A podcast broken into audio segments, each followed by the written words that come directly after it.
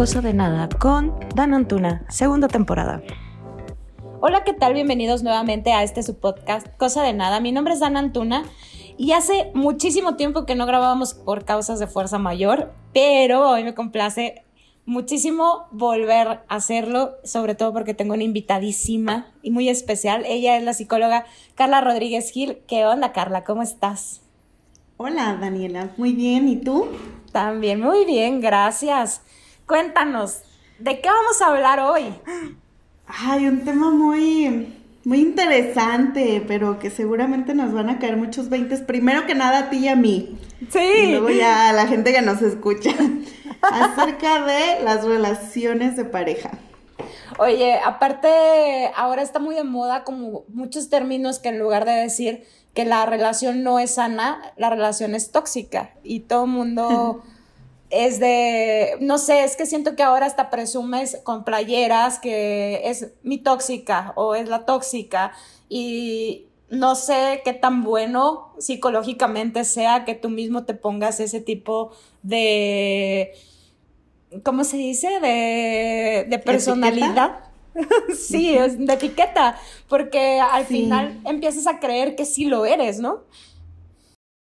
Sí, no, pues bueno no es, definitivamente bueno no es, y es que está como de moda, ¿no? O sea, eh, ya desde que sacaron que las relaciones son tóxicas y que yo soy una tóxica y tú eres un tóxico y nos amamos siendo tóxicos, entonces este parece que se romantiza y que ya nada está mal, que, que somos tóxicos y nos amamos así siendo tóxicos y, y todo está bien cuando la realidad es otra muy, muy distinta. Y el que tú te pongas a ti mismo una etiqueta, una personalidad, que a lo mejor y si tienes, o sea, no digo que, no sea real, pero que lo andes gritando al mundo como si fuera un chistecito, me parece bastante mm, poco saludable, quiero decir. Yo también lo creo. Fíjate que aparte, eh, ayer, justamente ayer estaba viendo un TikTok de una, una conductora a la que le preguntan en un programa cuál ha sido su relación más tóxica. Y primero se ríe muchísimo y luego ya después empieza a hablar bonito de la persona con la que estaba. Dice, a ver, es que no era una relación tóxica. Simplemente su personalidad y mi personalidad eran espejos y eso hacía que chocáramos mucho, pero él no era que fuera una, él no era una persona tóxica. Entonces, ahí fue como, yo, yo dije, qué importante es entender que tu pareja no es, no es tóxico o no es dañino, pero hay cosas que no te cuadran o no te hacen match porque no, no van contigo. Sí, sí, sí. Sabes que esta parte de, de, entender que la personalidad de esa persona y la mía no son compatibles es creo que de las cosas más difíciles y ahora, todos tenemos esta parte buena y esta parte mala. No somos 100% buenos y no somos 100% malos. Entonces, no somos 100% tóxicos, vamos a decirlo.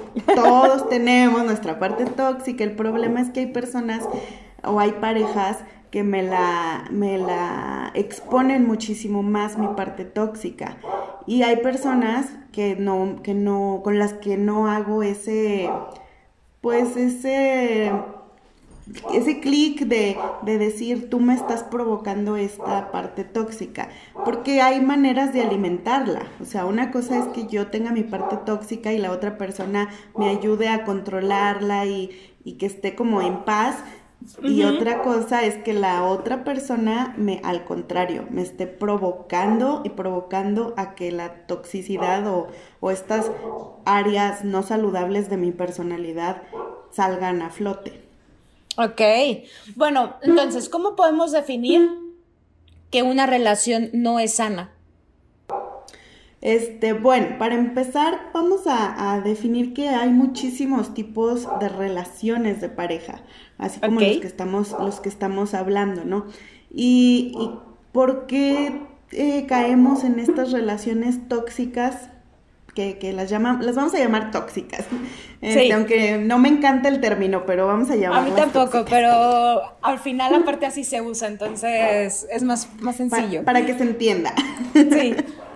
este, las hemos normalizado tanto porque venimos de una cultura, y la cultura latina en general, no, no México específicamente, pero una cultura en donde se normaliza ese tipo de acciones, en el que te dicen que eres una mitad de otra naranja, en el que te dicen que a quien le gustas te va a tratar mal, en el que si desde niños, desde el kinder, ay, ese niño te jaló el pelo porque le gustas.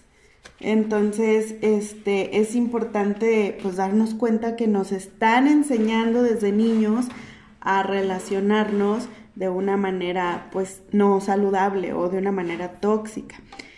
Y pues si a eso le sumamos las series, las películas, en todos lados las canciones, en todos lados nos están diciendo sé una tóxica o sé un tóxico, eso está bien. Eso está bien, que no está nada bien. No, no, no. Ah, ¿Qué características podríamos tener en una relación tóxica como para que todos veamos que, ojo ahí, como es una red flag?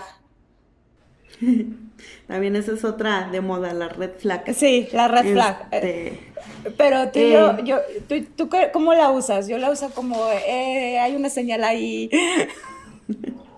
¿Sabes? ¿Sabes que para mí son como de estas alarmas tipo la sirena de la Cruz Roja? donde digo, huye, huye, sal de ahí, no tienes nada que hacer ahí. Este, ah. pero bueno, así como para darnos una idea de, de qué puede existir este, en una relación tóxica, pues para empezar existe una necesidad de depender del otro, 100%. Eh, hay, un, hay mucha desconfianza, todo el tiempo hay desconfianza. No, no, este, incluso he escuchado eh, personas que me comentan y me dicen, es que yo hasta le mando mi ubicación en tiempo real y mando... Ah, ya sé. Este, y mando fotos y videos y yo, y pues la desconfianza está ahí latente.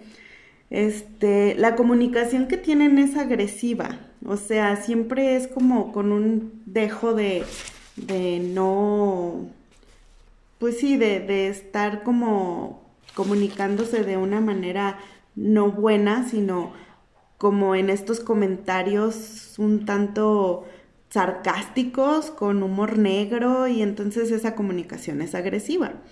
Okay. Existe, obviamente existe una dependencia emocional. ¿Por qué? Porque piensan y sienten que la otra persona les da todo lo que necesitan y que sin esa persona no pueden vivir.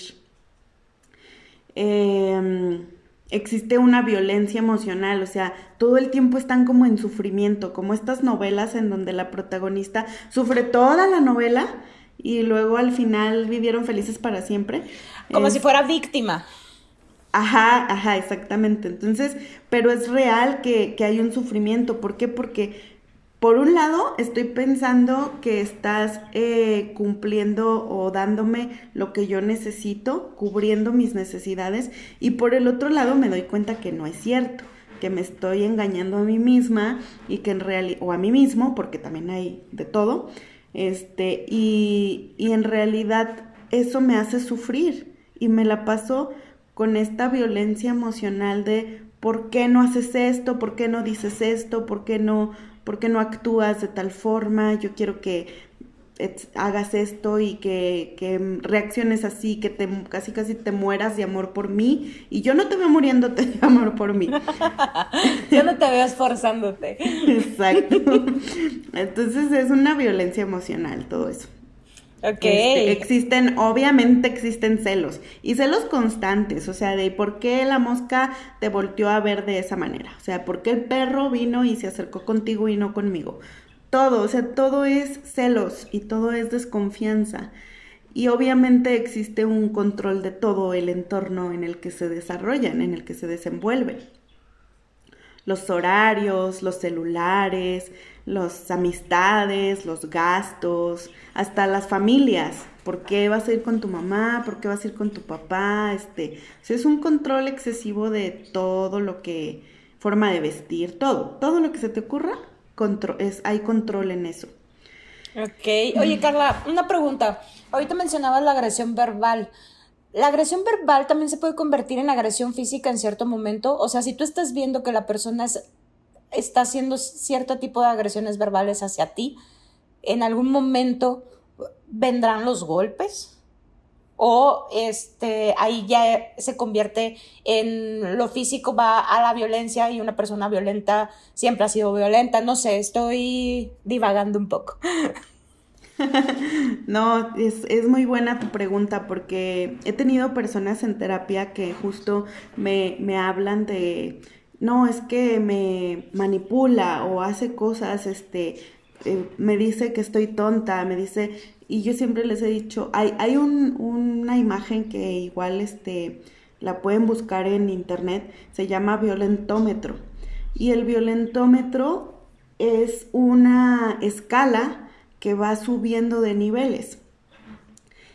Y empieza en cosas bien básicas, digo, ahorita no la tengo aquí a la mano, pero la primera escala es como un comentario ofensivo. O sea, algo tan simple y sencillo que lo puedo dejar pasar y que incluso ni siquiera lo tomo en cuenta porque no fue tan importante supuestamente, pero a partir de ahí empiezan a escalar y estas personas violentas te están, digamos, tomando la medida de alguna forma, porque en, la medida en que empiezan a escalar van viendo tus reacciones. si, si, tú no reaccionas, él escala al siguiente nivel o ella escalan al siguiente nivel y al siguiente nivel. Y desgraciadamente el tope de este violentómetro es el asesinato. Entonces imagínate todos los niveles que podemos... Que pasaron. Que pasar y que permitir para llegar al asesinato. Ya. Entonces, claro que, que si una persona que empieza con una violencia emocional, con una violencia verbal, pues claro que te puede llegar a golpear y hasta matar. Claro, sí, sí, sí, sin, sin dudas, sin dudas. Em, ahorita mencionabas que en cierto punto, en una relación tóxica, la persona cuando se victimiza, una de las partes cuando se victimiza, este, en algún momento esa víctima puede cambiar o siempre va a, seguir el rol de víctima? Eh, fíjate que es bien interesante esos roles. Cuando hay este tipo de parejas tóxicas, tenemos dos tipos de personas en estas relaciones, o sea, dos personalidades, como decíamos al inicio, eh, haces como ese match. Es complicado que, que una voltee a ser la, la otra parte porque cada uno tiene su personalidad. Por un lado tenemos a una persona que es totalmente egoísta, totalmente egocéntrica, totalmente manipuladora, eh, con, tendencia a conductas narcisivas, narcisistas, perdón. este, y por el otro lado tenemos a una persona sumisa, una persona que es susceptible al miedo, una persona que en, teoría es muy empática, pero porque entiendo, entiendo que el otro necesita esta atención, entiendo que el otro, o sea, casi casi todo el tiempo me estoy poniendo en los zapatos del otro. Este, aparte es una persona que está desempoderada, o sea, no tiene poder y control y sobre sí misma o mismo y sobre todo constantemente se siente culpable y vulnerable. Entonces, si tú ves estas dos personalidades, son totalmente contrarias. Una es dominante y la otra se deja dominar. Okay. Y sería muy complicado que una tome el papel de la otra. Claro está que en medio de todas estas situaciones la violencia va para ambos lados.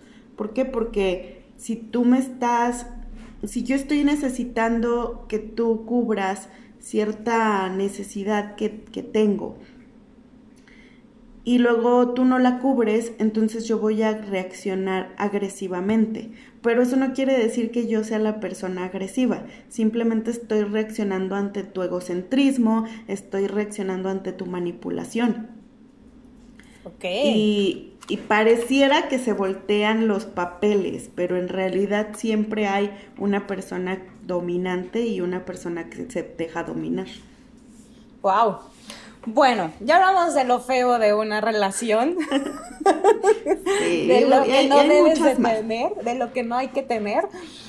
Sí. Que, que, sí es una relación sana. O sea, que no, que no es la foto bonita de Instagram, sino lo que vives. Porque la foto bonita de Instagram es el final de Disney de vivieron felices para siempre. Pero, pero hasta para reflejar eso bonito tiene que haber algo bonito atrás. Bueno, mira, en la foto no necesariamente yo, te diría que hay muchos filtros. En redes no, ¿verdad? Pero en teoría, o sea, lo, en la vida real. debería de ser que así como lo reflejas bonito en redes, también atrás debe estar bonito. Claro, claro, pero bueno, vamos a hablar de la vida real, porque las redes sociales son una verdadera mentira. Este, la vida real. Cuando tú ves una pareja en la vida real, este, conviviendo en una fiesta, en una reunión, en lo que sea, y te puedes dar cuenta si tienen una relación tóxica o una relación sana, porque la realidad es que son muy obvias las diferencias. Pero bueno, ahí te van algunas, este, eh, algunas, ¿cómo se llama? Características de las que podrían ser, de la que podría ser una relación sana. Hay una admiración entre ambas personas. Eh, ninguno va a dejar su propia felicidad en manos del otro.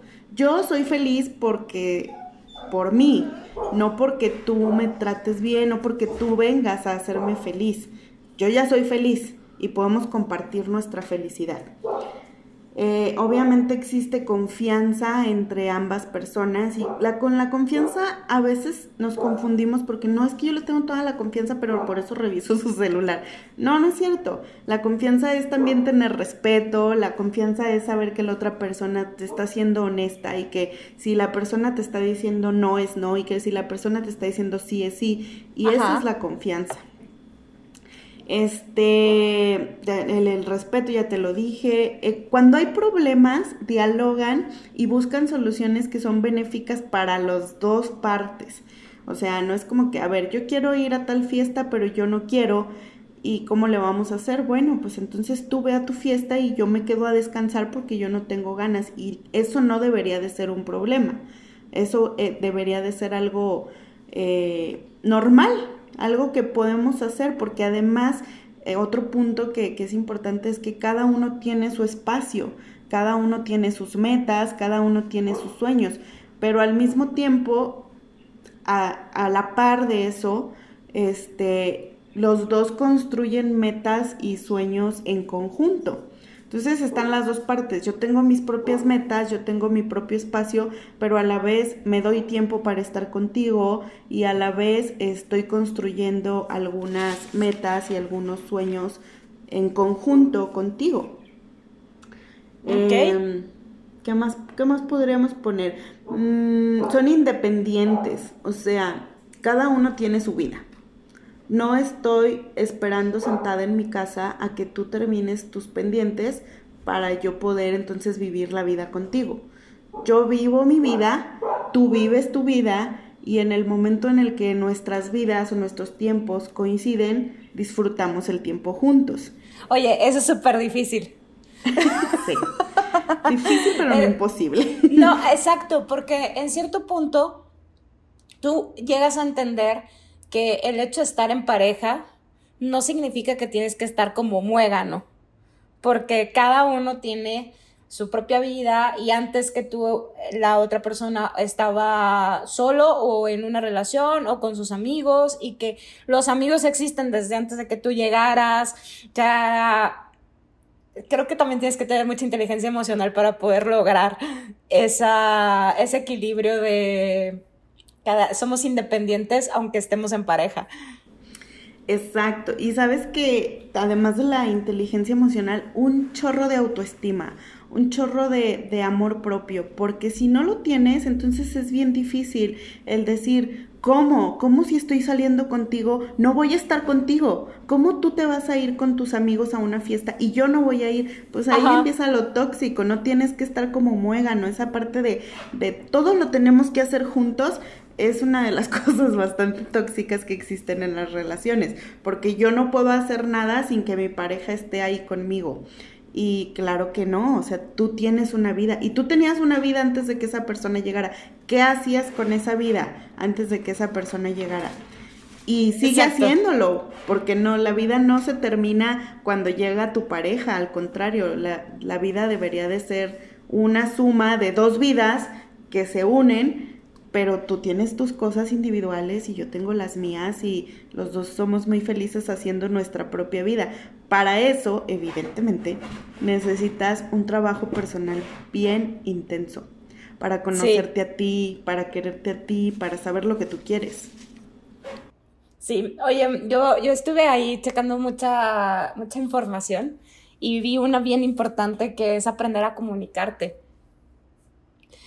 porque volviendo al punto de que son dos personas diferentes, que piensan diferente, que interactúan diferente, pues también es bien importante decir cómo te sientes, que la mayoría de las veces llega a fallar, sobre todo si en algún punto, y lo hablo de manera personal, este, estuviste mucho tiempo solo. Entonces no, no sabes cómo decirle a la, a la, a la otra persona cómo te sientes. Y a ver, a mí, me, a mí me pasa que aparte creo que lo que diga puede dañar a la otra persona. Entonces es como bien complicado. Sí, es, eso yo lo llamaría comunicación asertiva, porque de entrada somos bien, bien malitos para comunicarnos asertivamente en la vida. Y como tú dices, cuando yo he estado mucho tiempo sola o solo y de pronto llega alguien, ayer me mandaron un, una imagen que decía, hola, era un, como un WhatsApp, y decía, hola, ¿cómo estás? ¿Todo bien? Y le decía, ay, sí, perdóname, ¿qué pasó? No, pues tienes dos días que no me contestas. Ay, y te recuerdo que somos novios. Y le decía, le decía, ay, discúlpame, es que tengo mucho tiempo sola y no sabía cómo se, cómo no, no me acordaba cómo funcionaba. Sí, Dije, pues claro, es muy obvio eso. Entonces, como, hay un meme que también dice, y cuando tenga pareja que lo tengo que sacar a pasear, le tengo que dar de, ¿cuántas veces le tengo que dar de comer? Porque pierdes esa noción por esta, porque nada más eres tú en cierto punto de tu vida, nada más fuiste tú. Sí, claro. Y, y, sabes que dentro de esa construcción de ti mismo, porque obviamente lo saludable es que cuando uno está soltero o soltera, este, es importante que te reconstruyas a ti mismo y que tomes ciertos elementos que van a, beneficiarte en, en el futuro. Y dentro de esa construcción a veces se nos olvida pensar en qué voy a hacer cuando tenga otra vez pareja. O sea, no quiero cometer los mismos errores, eso a lo mejor y lo tengo muy claro, pero ¿qué tengo que hacer para, para que mi relación no sea tóxica, para que, para no volver a caer en los mismos errores? Pues bueno, trabajar en ti mismo es una de, de las partes, pero justo aprender a comunicarte con la otra persona, porque parte de los errores que se han cometido en relaciones anteriores, pues son que no hubo comunicación y que una persona eh, jalaba para un lado y la otra jalaba para el otro lado y obviamente no iban en, el, en la misma dirección. Y yo creo que una de las cosas que, que, siempre repito en mis terapias y les digo a mis pacientes y a mis amigas también. Me consta. sí, sí. Les digo, tengan conversaciones incómodas. Eh, ¿Por qué conversaciones incómodas? Porque a veces evitamos un montón de temas por lo que tú acabas de decir. Es que no sé cómo te voy a hacer sentir, no sé si lo que yo diga te lastime o te ofenda, pero si estás en una relación madura con una persona que también ya trabajó y con una persona que, que ya está en un nivel de madurez diferente, pues puedes tener esas, esas conversaciones incómodas eh, y acerca de cualquier tema posible. Todos los temas, te va, cualquier tema que te incomode, toca ese tema. Claro. Oye, como de las cosas que vi, así como puntos súper importantes, es que nunca dejes de cuidar la relación. Y muchas veces por caer en ese punto de comodidad se te olvida nuevamente que tienes una pareja. Me da risa, ¿eh? Pero pues es que siento como que pasa y le pasa a mucha gente, ¿no? Entonces se te olvida que tienes que seguirla alimentando Y alimentar me refiero a alimentar la relación, no a alimentar a la persona.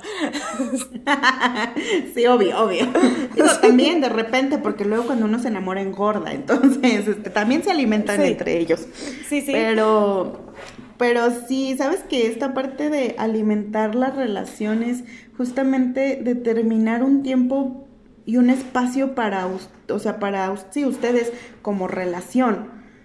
Obviamente hay, deben de haber como un tiempo para todo, pero dentro de ese alimentar la relación, pues es necesario, como te decía ahorita, hablar de temas importantes, tener ese espacio y ese tiempo, definir cuándo vamos a estar juntos, cuándo nos vamos a ver, porque a lo mejor y a veces llega una edad adulta en la que uno tiene muchas obligaciones y no puedo ver diario y de hecho pues diario no es tan saludable tampoco.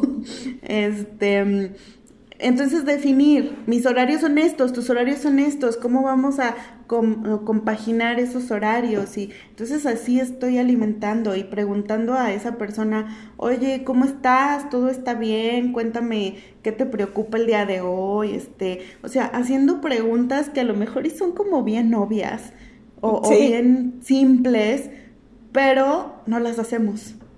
Es como, ah, ¿qué onda? ¿Cómo te fue? Bien, ah, gracias, qué bueno, ya. Sí, como que se te va la onda, ¿no? Es así como de, bueno, pues ya le pregunté en la mañana cómo amaneció y ya cumplí. Exacto. Y, no es así porque pasaron muchas horas y obviamente hubo altas y bajas en esas horas en las que es importante preguntar qué onda, cómo vas. Sí, fíjate que tengo eh, bueno, no, no, obviamente no digo nombres, pero tengo una paciente con la que trabajo mucho en cómo ella se relaciona con su pareja y cómo su pareja se relaciona con ella. Ok. Este, y, y, dentro de lo que hemos ido trabajando, este, están como, como que ella va sacando en la terapia temas, ¿no? es que nunca hemos hablado, no sé, de dinero, nunca hemos hablado de de la crianza de los hijos, nunca hemos hablado de, o sea, de temas que son importantes y eso también es alimentar la relación, porque entonces yo no sé qué quieres tú y tú no sabes qué quiero yo y, y seguimos, y seguimos caminando y seguimos avanzando en una relación que, que ni siquiera definimos hacia dónde va. Claro. Oye, ahorita que hablabas, te decías de hay que tener pláticas incómodas veía que uno de los puntos es que a la hora que discutes con tu pareja, lo discutes una vez, se trata esa vez y es importante como, no sé si está bien empleado, como dejarlo en el pasado porque ya se discutió, como que no siempre sea el mismo tema de discusión. Mm, claro, es que vuelvo al punto. Todo esto estamos hablando de personas ya con un cierto nivel de madurez y personas que ya están entendidas de lo que es una relación saludable. Entonces, si yo te digo una vez, oye, eh, no me gusta que te comportes de tal forma en tal situación, cambia tu actitud o cambia tu, este tipo de comentarios me molestan. Y es una persona entendida porque ahí radica la comunicación asertiva. si yo te lo estoy diciendo es porque me, me molesta, es porque no me gusta, es porque me estás haciendo sentir de alguna manera mal. Este, y entonces en esta comunicación asertiva, eh, la otra persona entiende que me está lastimando con esos actos, entonces los modifica. Al contrario de si estás con una persona tóxica, te va a decir, ah, sí, claro, mañana, y mañana lo vuelve a hacer. Entonces es cuando vuelves a, retomar temas del pasado. Cuando es una relación saludable, es justo lo que tú acabas de decir. Si ya se tocó este tema, no tengo por qué seguirlo tocando, ya se habló. Ok. Ah, otro punto. Cuando quieres que tu pareja cambie, cambia tú primero. ¿Cómo se hace eso? O sea, hay cosas que es bien difícil, o sea, porque aparte estás hablando hasta de personalidades diferentes. Sí, eh, es que el cambio tiene que ser primero en uno. Yo siempre les digo a mis pacientes, la felicidad está de adentro hacia afuera, no viene de afuera hacia adentro. Y el cambio es igual. El cambio primero yo tengo que, que hacer modificaciones en mi conducta y si estoy con una persona madura, si estoy con una persona que está siendo eh, responsable afectivamente de la relación y que se está dando cuenta de mis cambios, entonces los va a notar y va a decir, ah, ok, a lo mejor este cambio es porque ya lo hablamos y ella está haciendo modificaciones y obviamente eh, en este punto quiero ser así como bien clara, yo sé que siempre lo digo, pero ni modo, es la verdad. Cada uno tiene que tener un proceso terapéutico y a lo mejor y no vas a estar eternamente en terapia, pero mientras que no resuelvas tus situaciones internas, es difícil que puedas resolver las situaciones con tu pareja. Entonces, obviamente, eh, cuando tú estás en tu proceso de terapia, empiezas a tener cambios. Y si tu pareja no está a la par contigo en esos procesos, pues evidentemente tú puedes tener cambios que él no va a notar o ella no va a notar y Mm, tampoco los va a modificar. Entonces, esto es, depende muchísimo del tipo de persona con la que estés. Por eso, al iniciar una relación, yo siempre digo, a veces no lo he tomado muy en cuenta para mí misma, pero yo siempre digo, es tan importante que primero sean amigos, que primero se conozcan y, se, y sepan con quién voy a iniciar una relación. Claro. Porque si no, entonces te llevas todas estas sorpresas de, ah, rayos, no era tan maduro como parecía. Y, muchas cosas, ¿no? sí, sí, sí. ¿Algún otro punto que, con el que quieras concluir? Este, algún otro punto. Si han estado en una relación tóxica, es posible salir de ahí, uno, porque las personas que están en una relación tóxica piensan que no pueden salir de ahí y porque realmente no pueden, porque realmente es muy difícil, porque hay tanta dependencia que no pueden. Busca ayuda, busca terapia, busca alguien con quien puedas, eh, un profesional de la salud, evidentemente, con quien puedas tener eh, ese proceso de poder salir de esa relación, porque sí, sí puedes salir y, y sobre todo, claro que puedes llegar a tener una relación saludable. Obviamente es mucho trabajo personal y hay que, hay que entenderse a sí misma y el saber por qué yo acepté tantas cosas en el pasado y por qué decidí estar en relaciones que me estaban haciendo daño. Pero es posible salir de cualquier relación tóxica y cuando veas cualquier alerta que no te guste, que no te, que no te parezca, que, que esté afectando directamente a tu salud mental, a tus emociones, a tus sentimientos, eh, trátalo, por supuesto, trátalo con tu pareja, pero si no ves respuesta de tu pareja, huye, salte de ahí lo más pronto posible porque esa persona no va a cambiar.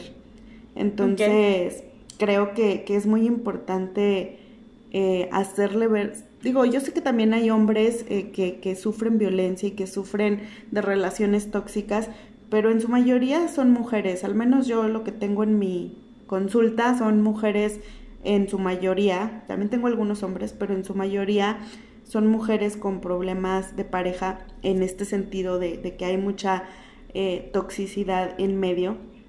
Y, y veo cómo afecta en tantos eh, ámbitos de sus vidas pero la realidad es que se puede salir de todo eso con mucho trabajo y con mucho esfuerzo personal y ganas de hacerlo, porque a veces digo, sí, sí quiero salir y luego esta persona me vuelve a hablar y vuelvo a caer y vuelvo a estar ahí y entonces pues eso la realidad es que no va para ningún lado.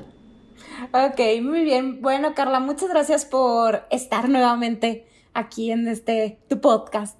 Eh, pásame tus redes sociales. No, por nada, tú sabes que siempre eres bienvenida. Pásame tus redes sociales para que la gente te contacte. Recuerden que Carla da también terapia en línea por si no están en Durango y para la gente que está en Durango también la da presencial. Así es, este, mis redes sociales, Instagram y Facebook es arroba Gil.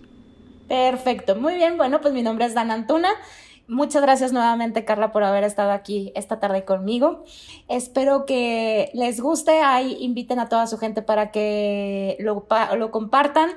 Y cualquier duda, comentario, ya saben que es muy bien recibido. Muchas gracias. Mi nombre, nuevamente se los recuerdo, es Dan Antuna. Todas mis redes sociales son arroba Antuna. Y las más importantes, las del podcast, son arroba cosa de nada podcast. Perdón. se me fue. Muchas gracias. Bye, bye. Bye. Bye.